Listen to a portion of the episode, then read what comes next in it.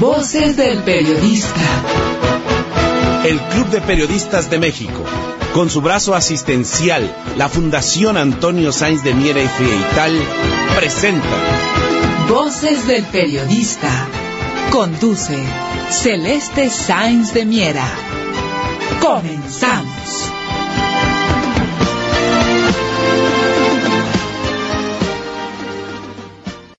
¿Qué tal, qué tal amigos? ¿Qué tal? Muy buenas tardes. Bienvenidos a este su programa Voces del Periodista, este programa que es de ustedes y para ustedes a través de las frecuencias de ABC Radio, las 760 de AM de Organización Editorial Mexicana.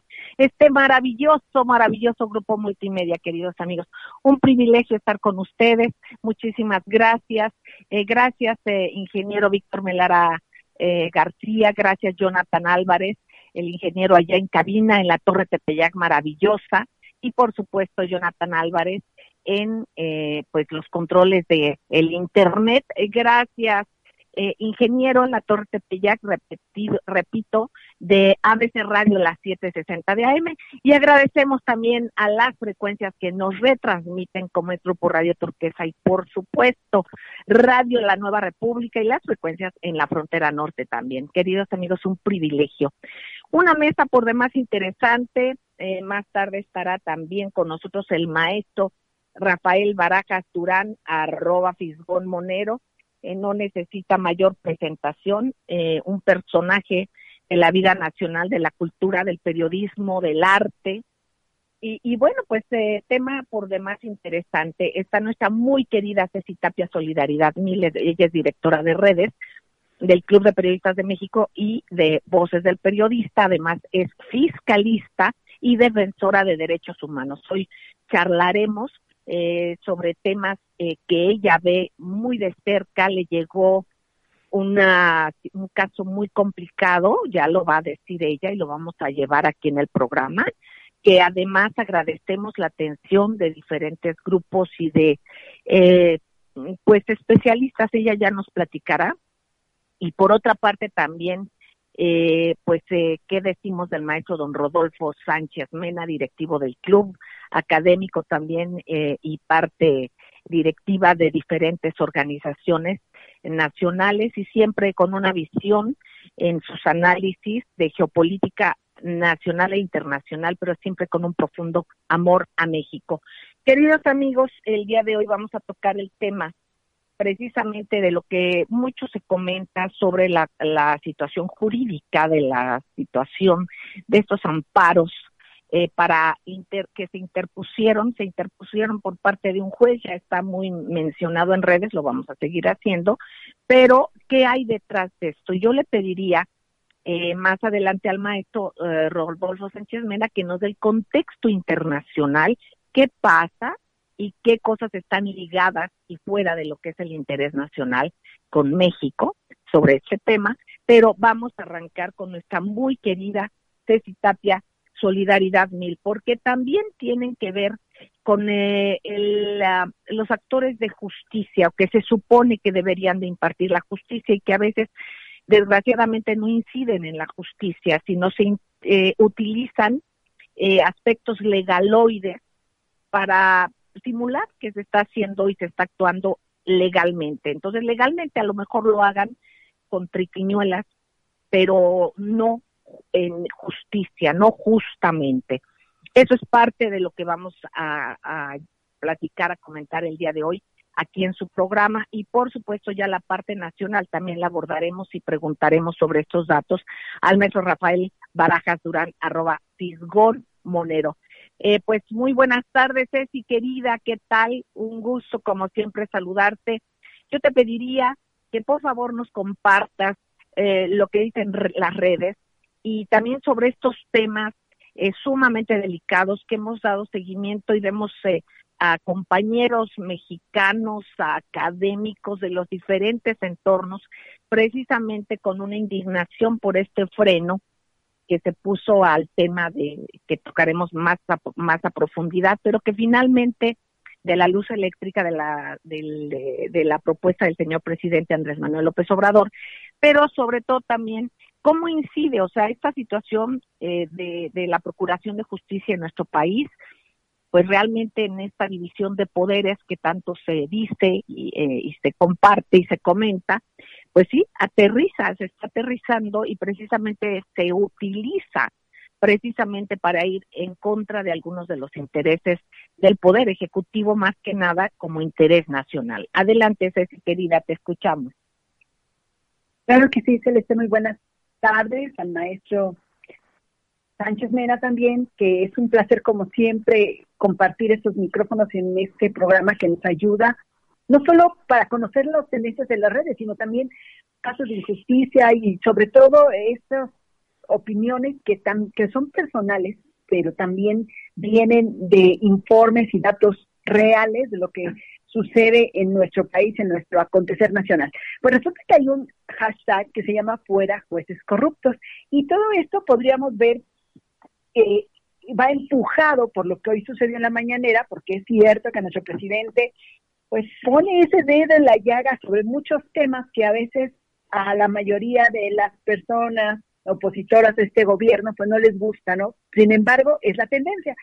Resulta que en este HT de fuera jueces corruptos, pues hablan efectivamente, efectivamente de la reforma eléctrica que no pasó o que se detuvo más bien en la Suprema Corte de Justicia de la Nación y que eso nos hace ver no solamente ese tema, nos hace ver que la Procuración de Justicia en el país nos queda de ver no solo al presidente o a la reforma eléctrica, nos queda de ver a todos los mexicanos.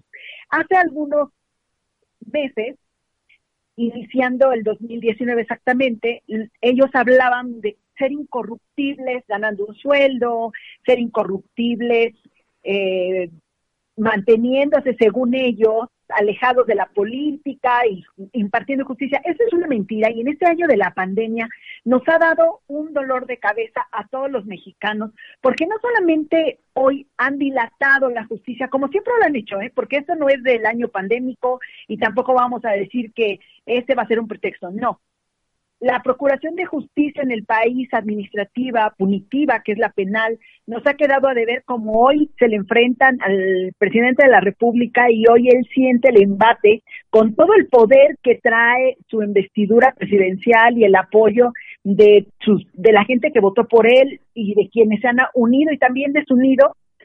Él siente como el desdén de la Suprema Corte de Justicia de la Nación, pero imagínate ¿Qué pasa con las personas comunes y corrientes que no tienen una investidura presidencial y que hoy están en la cárcel esperando ser juzgados o ya juzgados hasta en temas que interesantemente hoy he estado platicando con una abogada que tiene un, ya un juicio en una en una institución internacional y hablamos que hay alguien que, que está procesado con un nombre diferente, pero el que está encarcelado es otro, ¿no?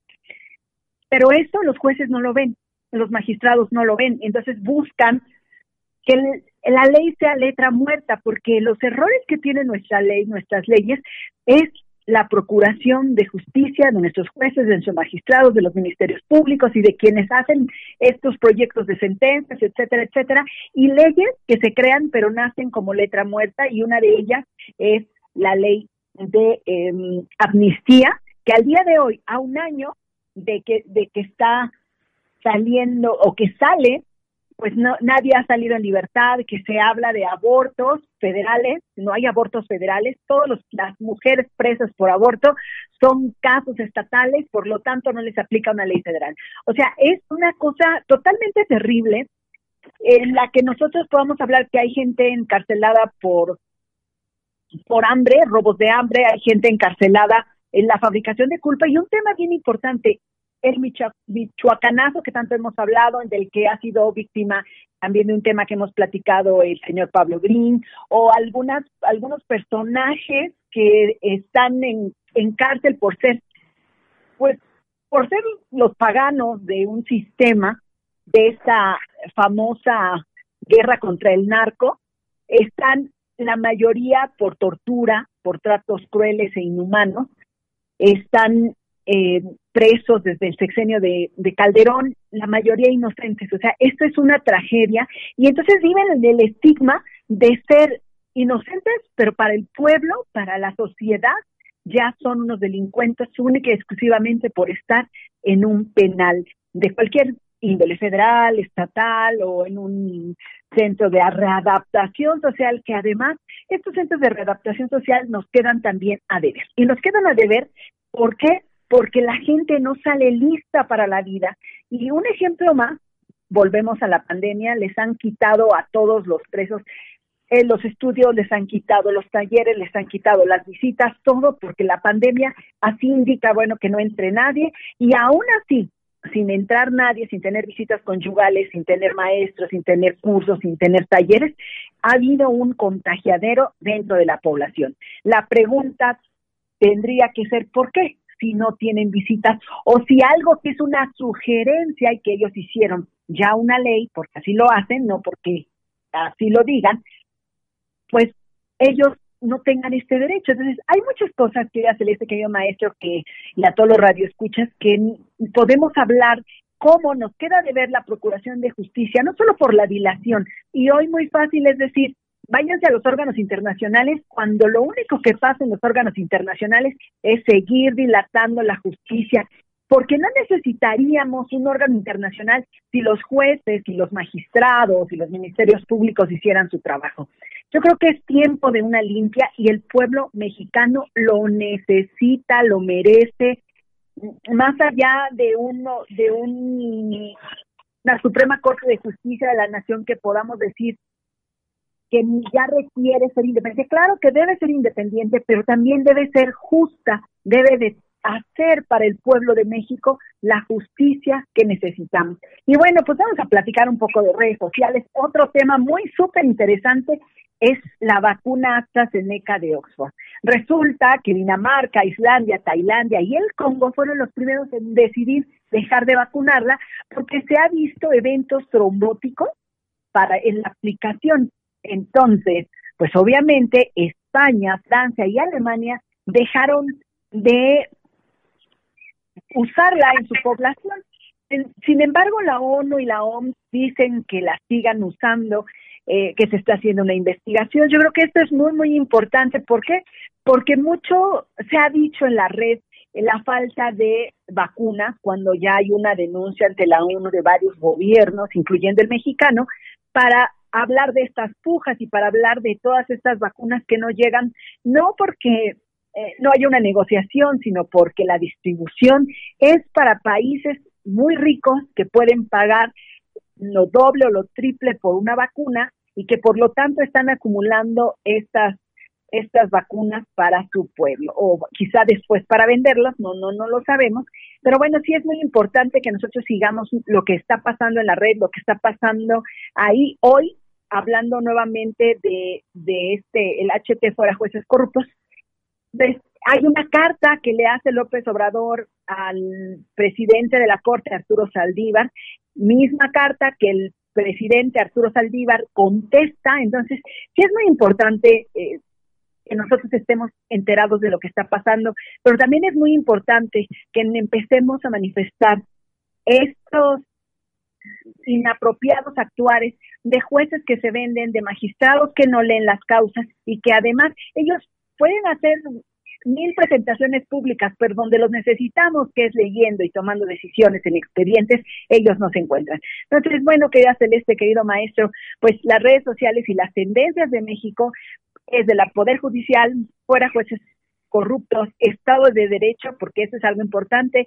Obviamente, toda la, todos los personajes de derecha que se han puesto una camiseta falsa de feminista, porque esa es la realidad, porque el feminismo lo hacemos todas las mujeres y lo hemos hecho desde el día en que se hizo una represión en contra de las mujeres. Y no tiene que ver con estos movimientos que van y y hacen y deshacen, no, tiene que ver con el avance de la mujer en lograr el trabajo, el estudio, el voto, pero sobre todo lograr tener estos espacios de participación y por supuesto, los mismos salarios por los mismos empleos. Esta es mi participación. Gracias, gracias, Ceci, querida.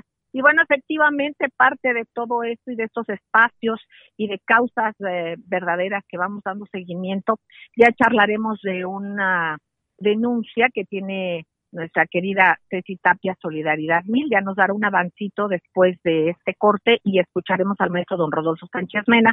Yo quiero enviar un saludo cariñoso a un tuitero eh, muy, muy, eh, muy aguerrido, muy simpático, eh, que es arroba pizarrincito. Él me, me explica que ya están poniendo el, que ya el sistema de vacunación está en Jalapa, que estuvo muy bien organizado, que le acompañó un familiar de él, que estuvo excelente el trabajo de logística, y que bueno que hay que les advierten que no pueden tomar alcohol durante tres semanas eh, y bueno pues obviamente a, esta persona eh, a la mamá de Pizarrencito pues ya lo comento me dice pues ella no toma pero las personas que sí lo hacen que tengan mucha precaución es algo que nos recomienda ya después nos lo compartirá él.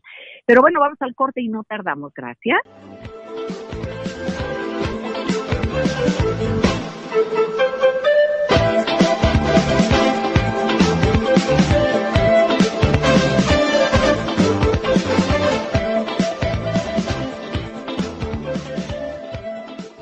Gracias, queridos amigos, gracias por seguir con nosotros en las frecuencias de ABC Radio, las 760 de AM de Organización Editorial Mexicana. Esta frecuencia que realmente respeta la pluralidad, queridos amigos. Y bueno, pues eh, Ceci quería eh, tomar, eh, sobre todo compartir sobre una reflexión de un caso que ya daremos a conocer más adelante en el momento adecuado, en el momento oportuno. Obviamente se le va a dar un seguimiento como debe de ser, respetando como aquí hacemos las cosas, pero teniendo una, un cuidado importante, eh, porque hay muchas aristas en este caso. Y bueno, pues adelante, Ceci. Claro que sí, queda Celeste. Pues bueno, es un tema que es importante tocar porque le puede pasar a cualquier persona. Y que debemos nosotros como familiares, no solo madres o padres o tíos o abuelos, de, de, chicas jóvenes, porque hoy las redes nos invitan a la inmediatez, nos invitan a todo rápido, fácil y de repente un error, yo, yo lo, lo, lo entiendo de esa manera, que a veces tenemos muchas mujeres eh, de cualquier edad, es confiar es confiar en la persona inadecuada. Y esto, hemos hablado eh, mucho de la violencia hoy, que esta violencia tecnológica, esta violencia digital y de la que muchas mujeres son objeto por compartir su intimidad con algún personaje, muchas veces consensual y otras veces de, de una manera em, oculta, porque hay quienes son grabadas sin su consentimiento, pero también hay quienes lo hacen por plena confianza. Y me refiero al hecho de que haya mujeres que envíen fotos íntimas a algún hombre, igual hombres a mujeres, y después sean chantajeados para hacer su voluntad, em, sepan que pueden denunciar. ¿Por qué? Porque muchas veces tienen vergüenza de decirle a sus abuelos, oye, sí le mandé una foto, sí eh, era una nud o es un, un pack, como ahora le llaman los jóvenes, y saber que pueden enfrentarlo legalmente y que no pueden continuar en este, mm, que no pueden continuar en el chantaje, en la humillación, en, y en todo lo que esto implica y que es un delito. Que pueden denunciar que existe esta ley Olimpia, que existen gente, eh, en caso de mujeres, que puedan apoyar nuestros grupos y organizaciones defensoras de, pues, de los derechos, que puedan dar la cara por ellos y que no tengan vergüenza, porque a veces confiar en alguien puede ser un error y, la invitación no solo es a la vigilancia, sino en analizar qué puedes confiar con alguien que a lo mejor va a repartir tus fotos entre sus amigos, en la comunidad, la va a subir a internet, o sea, no lo sabes, y, y, bueno, tengas todas las precauciones. Es, no es normal la violencia, nunca lo va a hacer.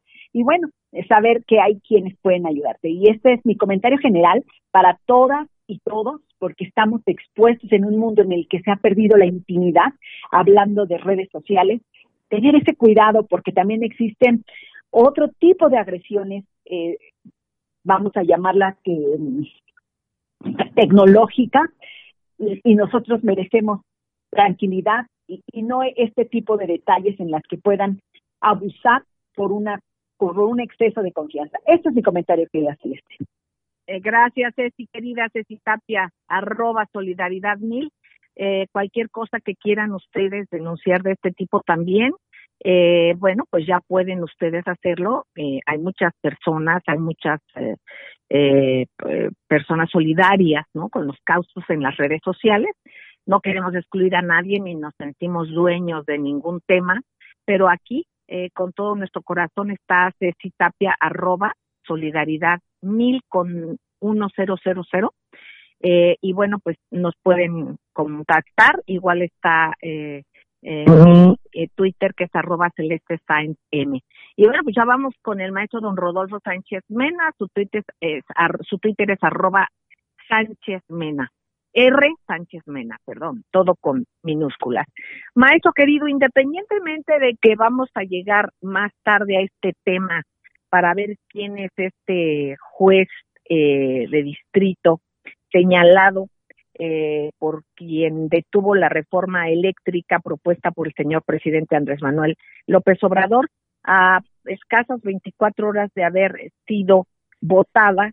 Bueno, ¿cómo es posible que un personaje como este señor Juan Pablo Gómez Fierro, este juez, que además es señalado por haber contribuido con diversos personajes de dudosa, eh, eh, pues, eh, conducta, digámosle de alguna manera, y que además están siendo cuestionados eh, judicialmente. Bueno, más allá de eso, eh, todo tiene y, y, debemos de plantearlo también en un contexto internacional. Y después ya irlo desgranando a la parte nacional. Maestro, lo escuchamos con muchísima, uh, con muchísima atención. ¿Cómo no, estimada Celeste, Ceci Tapia? Pues el, el tema de hoy, sin lugar a dudas, eh, de debate en, las, en todas las redes sociales y a nivel internacional también, pues es la carta que envió el presidente al presidente de la Suprema Corte de Justicia en relación a qué a este tema que ya está claramente señalado que es como un juez frena y detiene eh, la ley que se aprobó, una ley secundaria que se aprobó por el Congreso y que es la ley de energía eléctrica. Pues bien, ¿qué tiene esto eh, de importancia? No es un tema coyuntural, es un tema estratégico, es un tema de fondo. ¿Por qué es de fondo? Porque eh, en los Estados Unidos hay un cambio, hay un cambio de gobierno y con el cambio de gobierno pues hay un cambio de estrategia y ese cambio de estrategia tiene que ver fuertemente con el tema que se está discutiendo en México. A partir de que desde el gobierno de Obama, cuando era vicepresidente Joe Biden, se planteó la cuestión de eh, la no emisión de, de, sustancias contaminantes en el famoso Acuerdo de París. ¿sí? Ahora el presidente Biden está regresando al Acuerdo de París. ¿Qué tiene que ver esto con la energía eléctrica de nuestro país? Pues el tema que está utilizando el tema el presidente Biden, pues no es que sean madrecitas de la caridad, les interesa fundamentalmente porque el presidente Biden quiere volverse a sentarse en la cabecera de la mesa.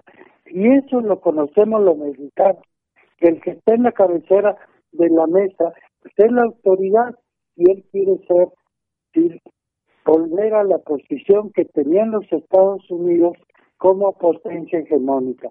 Pero el mundo ha cambiado, ¿sí? Y ahora, pues el, su reclamo, pues no nada más es decir que ya regresé y me voy a poner en la mesa. Y para eso está utilizando el llamado cambio energético, lo que está eh, en la estrategia que llaman el Green New Deal para hacer una referencia a lo que fue la estrategia del presidente Roosevelt antes de la Segunda Guerra Mundial para enfrentar el problema de eh, la crisis financiera del 29 que ustedes tendrán, algunos de nosotros tendremos la referencia de que se aventaban los grandes ricos desde los edificios de Nueva York y a de la bolsa de valores. Y bueno, pues la gente se hacía, la que andaba de a pie, pues se hacía a un lado para que no le cayera encima un rico que había perdido toda su fortuna. Hoy, el Green New Deal, ¿qué se propone? ¿Qué se propone en concreto y por qué afecta a nuestro país? El señor presidente de los Estados Unidos, el señor Biden, quiere tener un sistema eléctrico de los Estados Unidos hasta Colombia, ¿sí?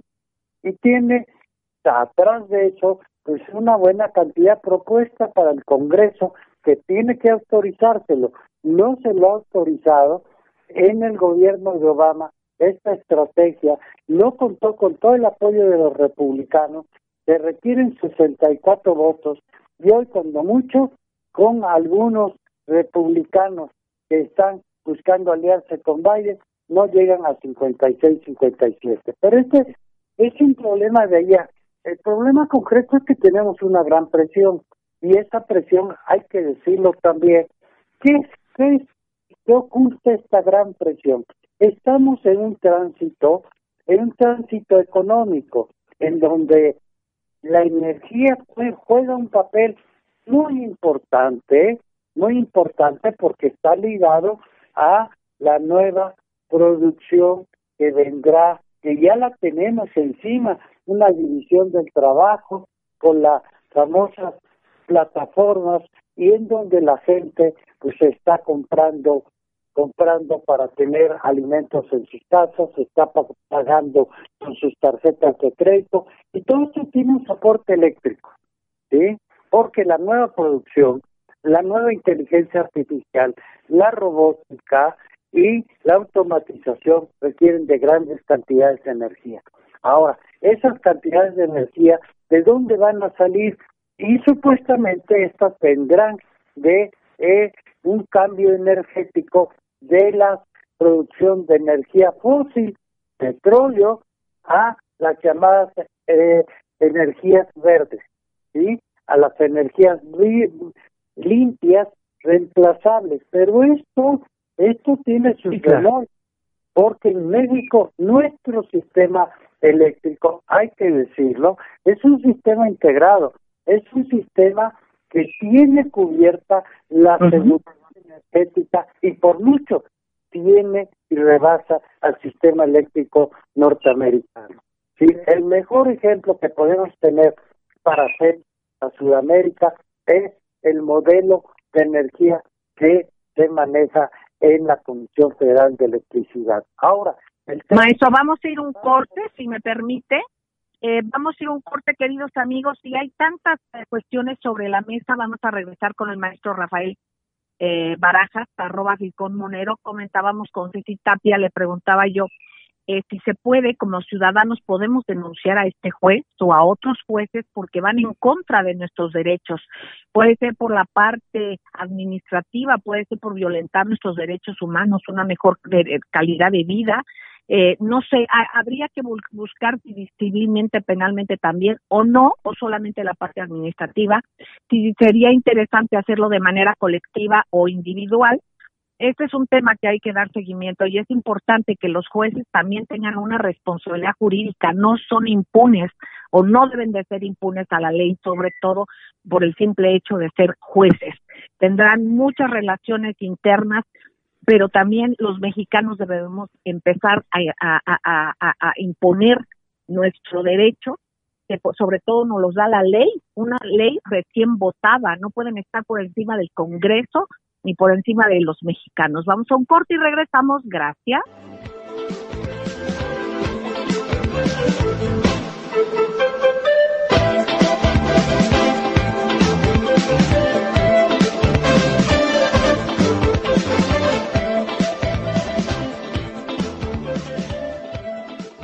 Gracias, queridos amigos, gracias por seguir en Voces del Periodista. Eh, escuchamos al maestro don Rodolfo Sánchez Mena, el inicio lo dio Ceci Tapia, y por supuesto ya tenemos también aquí en estos micrófonos al maestro don Rafael Barajas Durán, arroba Monero, personaje que no necesita presentación. Así es que es un privilegio tenerle, maestro querido. y bueno, el maestro don Rodolfo estaba redondeando su análisis sobre estos intereses geopolíticos internacionales para pasar al análisis de esta parte internacional y que comentábamos también con Ceci Tapia antes de irnos al corte y que lo hice abiertamente con ustedes porque eh, tenía yo esa duda eh, eh, independientemente de, como dice el maestro don Rodolfo Sánchez Mena, eso lo tiene que hacer el Senado. Pero más allá del Senado, nosotros como ciudadanos, eh, tomar también las riendas y lo que nos corresponda y hay que informarnos si jurídicamente compete a cómo podemos nosotros como ciudadanos estamos afectando nuestros, están afectando nuestros intereses. Se votó una ley. Entonces, ¿de qué sirve el Congreso si cualquiera puede tumbar una ley. Entonces, no se trata de eso. Aquí se trata de soberanía nacional y se trata también de empoderamiento ciudadano, queridos amigos. Entonces, habría que ver si ah, de manera eh, eh, individual o de manera colectiva, probablemente hacer, independientemente de que el Senado lo tenga que hacer, hacer denuncia contra jueces corruptos y contra sistemas que no son votados por nosotros, son electos en, en camarilla. No debe de ser así debe de ser que el ejecutivo es votado, el legislativo es, es votado, porque el judicial no? Y más que vemos que el judicial es donde se están empantanando muchas de las circunstancias que pasan y que afectan a nuestra patria. Maestro Don Rodolfo Sánchez Mena, lo seguimos escuchando para que, por favor, eh, concluya esta primera parte y para escuchar al maestro con el tema ya nacional, al maestro Rafael Barajas Durán. Gracias, maestro. Adelante. Con mucho gusto. El problema que, vemos de fondo es que se trata de una controversia entre el diseño de las reformas neoliberales que dejaron claramente asentado en la Constitución de que se trata de un problema de libre competencia, ¿sí? Aquí el, el mercado por encima del Estado, ¿sí? Y como hemos estado discutiendo dando información ampliamente de que en todo el mundo ya tomó cartas sobre el asunto, que el único que puede enfrentar el problema que estamos viviendo, el problema del tránsito del COVID a una nueva economía tiene que ser el Estado. Y el Estado en nuestro país tomó la rienda y envió una propuesta de ley que ya fue aprobada. No nos pueden decir de fuera como lo están alegando los intereses, que el TEMEC está por encima del interés de los mexicanos. Primero nos ponemos de acuerdo adentro y ya no después lo que se maneja en términos diplomáticos es otro problema. De fondo, el problema de la Corte está que en América Latina la Corte fue utilizada para dar golpes blandos. Ya lo hemos comentado, esto está cambiando en Brasil, está en caso Lula. En caso Lula, son nuevos vientos, son nuevos vientos que están corriendo a favor de nosotros y esta es la cuestión en donde eh, finalmente se trata de un paradigma, pero de fondo, un paradigma entre lo que debe de jugar la Suprema Corte a favor del nacional o si se pone del lado del libre mercado. Y yo creo que la Corte históricamente que siempre ha estado en esta situación ambivalente, pero hoy tiene que decidir de qué se trata, sobre el interés nacional o sobre el interés de las corporaciones transnacionales y otro proyecto del que tenemos que defender definitivamente el papel que juega la Comisión Federal de Electricidad y el energético de nuestro país.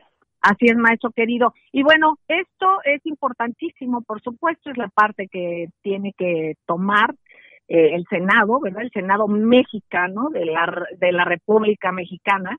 Pero independientemente de esto, maestro don Rafael Barajas Durán, eh, como mexicanos en esta cultura que vamos haciendo y que vamos teniendo en participación, que nos van eh, cerrando redes o que nos van censurando, pero eso no quiere decir que nos quiten de este accionar que debemos de tener de manera sistemática y de exigir también como ciudadanos lo que nos compete. Maestro, sobre este juez Juan Pablo Gómez Fierro, que es parte de este sistema de estos intereses, eh, de mercado, pero pues el mercado existe pues por, eh, los, por el ser humano.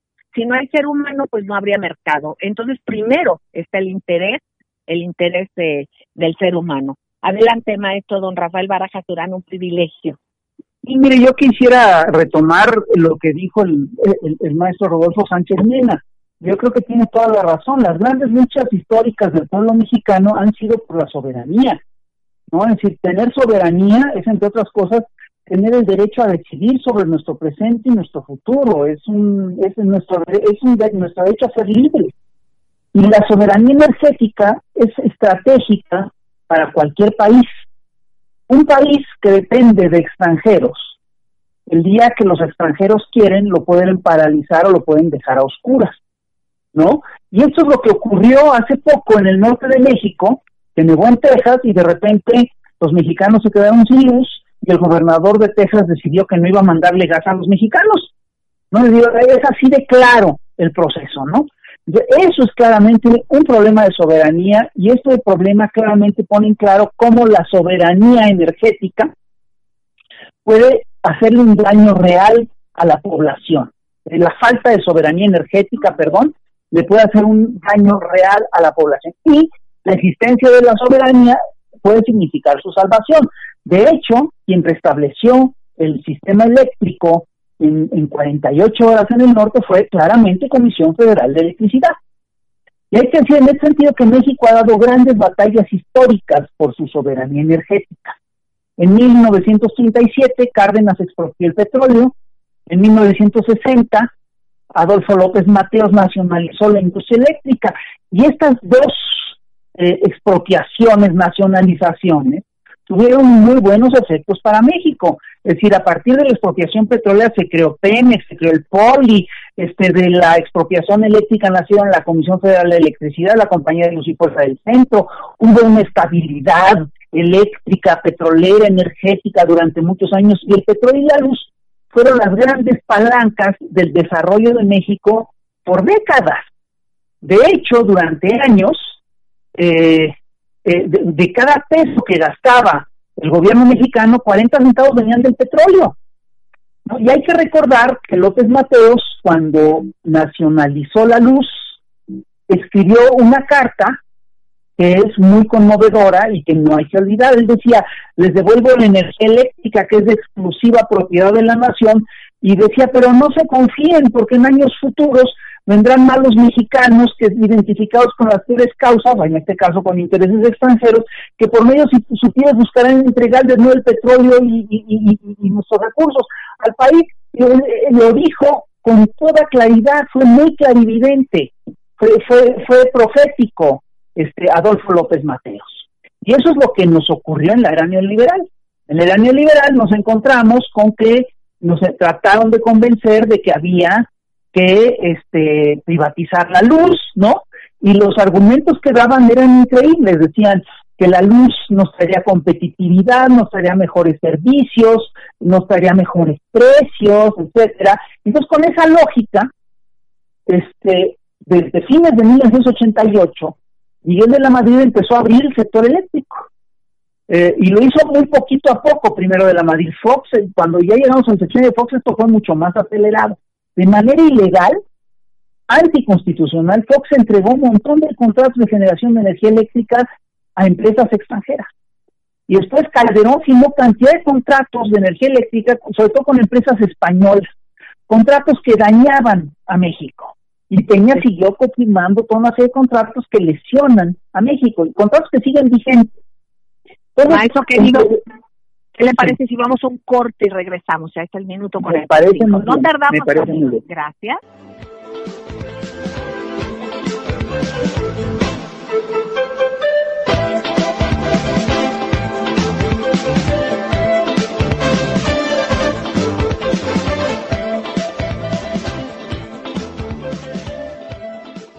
Gracias, queridos amigos. Gracias por seguir con nosotros en Voces del Periodista. Está la queridísima Ceci Tapia, Solidaridad Mil, el maestro don Rodolfo Sánchez Mena. Y escuchamos el análisis del maestro Rafael Barajas Durán, arroba Fisgón Monero. Maestro querido, lo seguimos escuchando con este análisis del contexto nacional.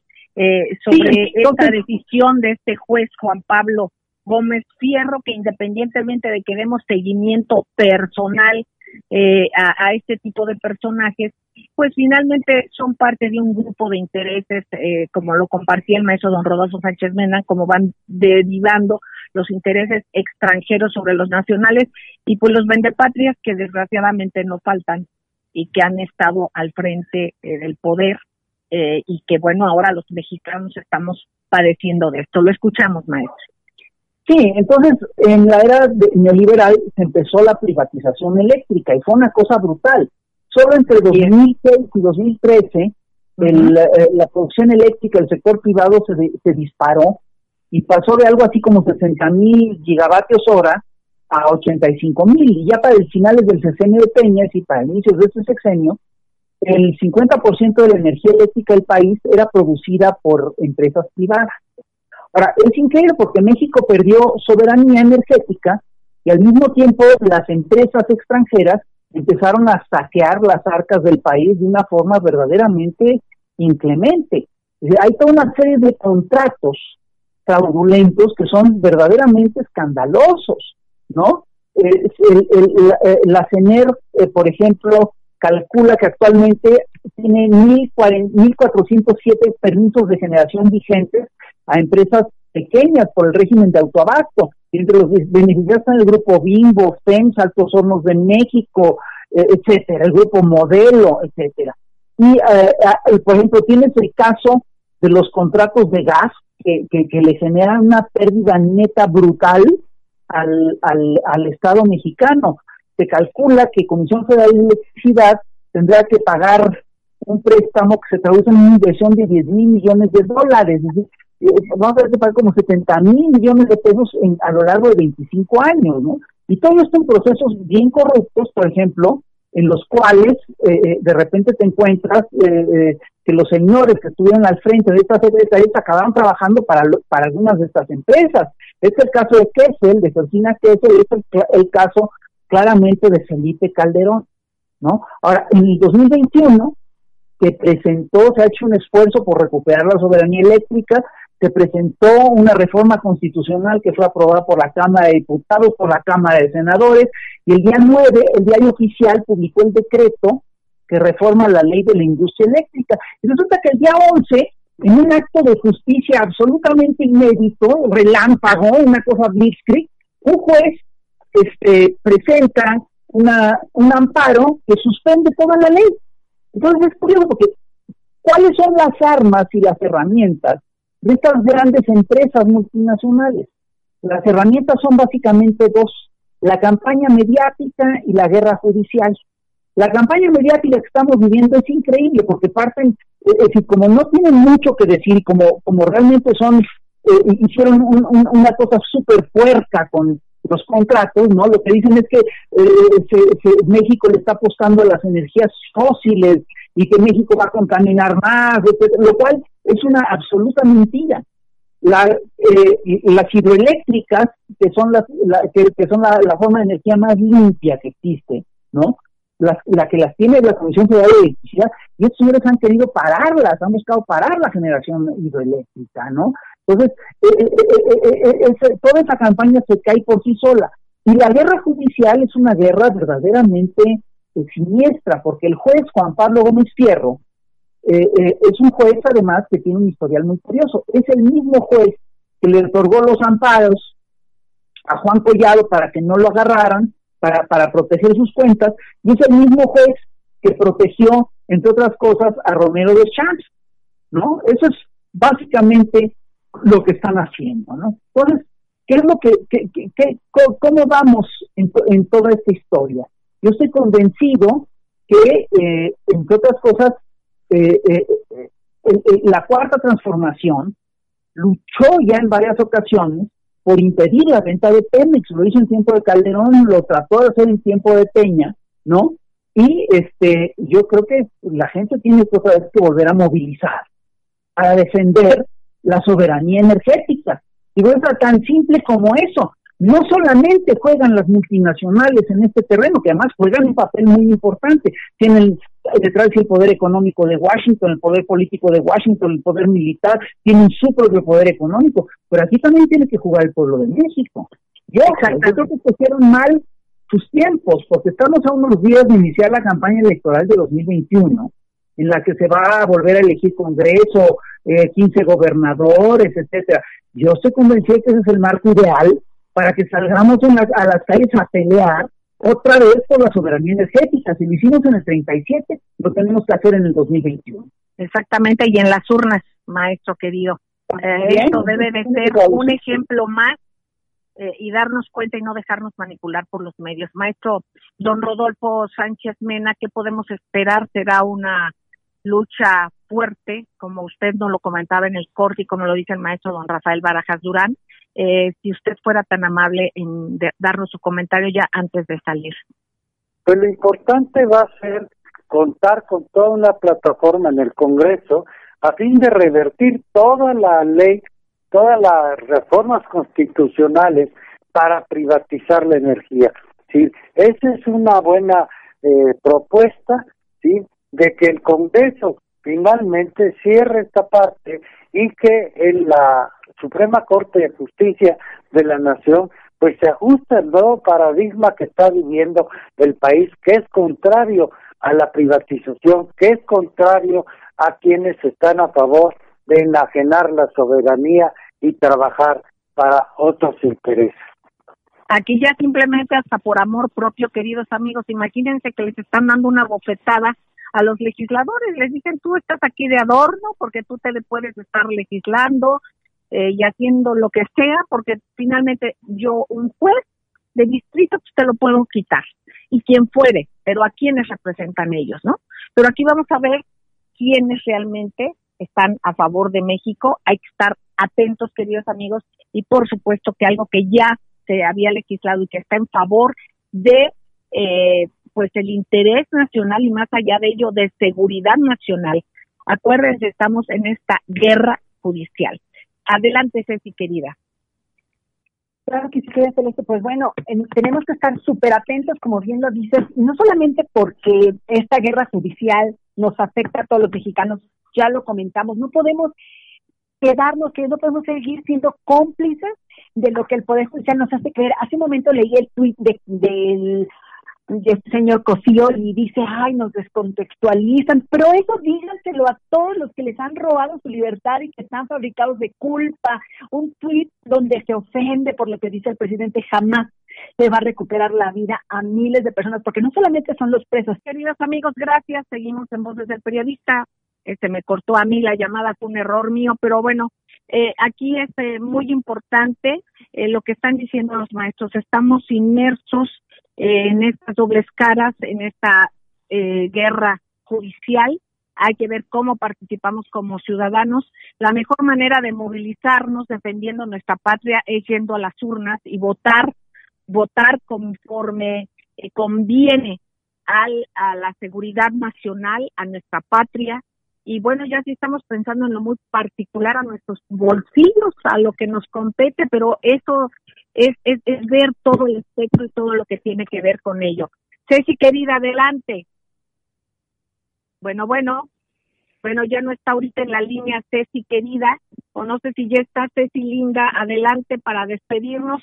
Y si no, mire, ya estamos saliendo, lo hacemos a nombre de ella, Ceci Tapia, arroba solidaridad mil, se me cortó a mí mi llamada, a lo mejor a la hora de hacer la triangulación ya no estaba la llamada de Ceci pero les agradecemos a ustedes, queridos amigos. Gracias, Ceci Tapia, Solidaridad Mila, maestro don Rodolfo Sánchez Mena, arroba R Sánchez Mena, maestro don Rafael Barajas Durán, arroba Fisgón Monero, mil gracias, gracias siempre por compartir con nosotros, sobre todo a ustedes, queridos amigos. Un abrazo cariñoso, solidario, defendamos a México, sigamos adelante con entusiasmo, queridos amigos. Un abrazo y recordemos que este próximo 18 de marzo expropiación petrolera. Ceci, querida, tres palabras, ya nos vamos. Escucharte, Ceci. Ya no, ya no nos escuchas, Ceci, querida. Bueno, pues estamos eh, corazón y vamos a seguir por México. Queridos amigos, un abrazo cariñoso. Sigan en estas frecuencias porque aquí se escucha plural y de eso se trata. Gracias.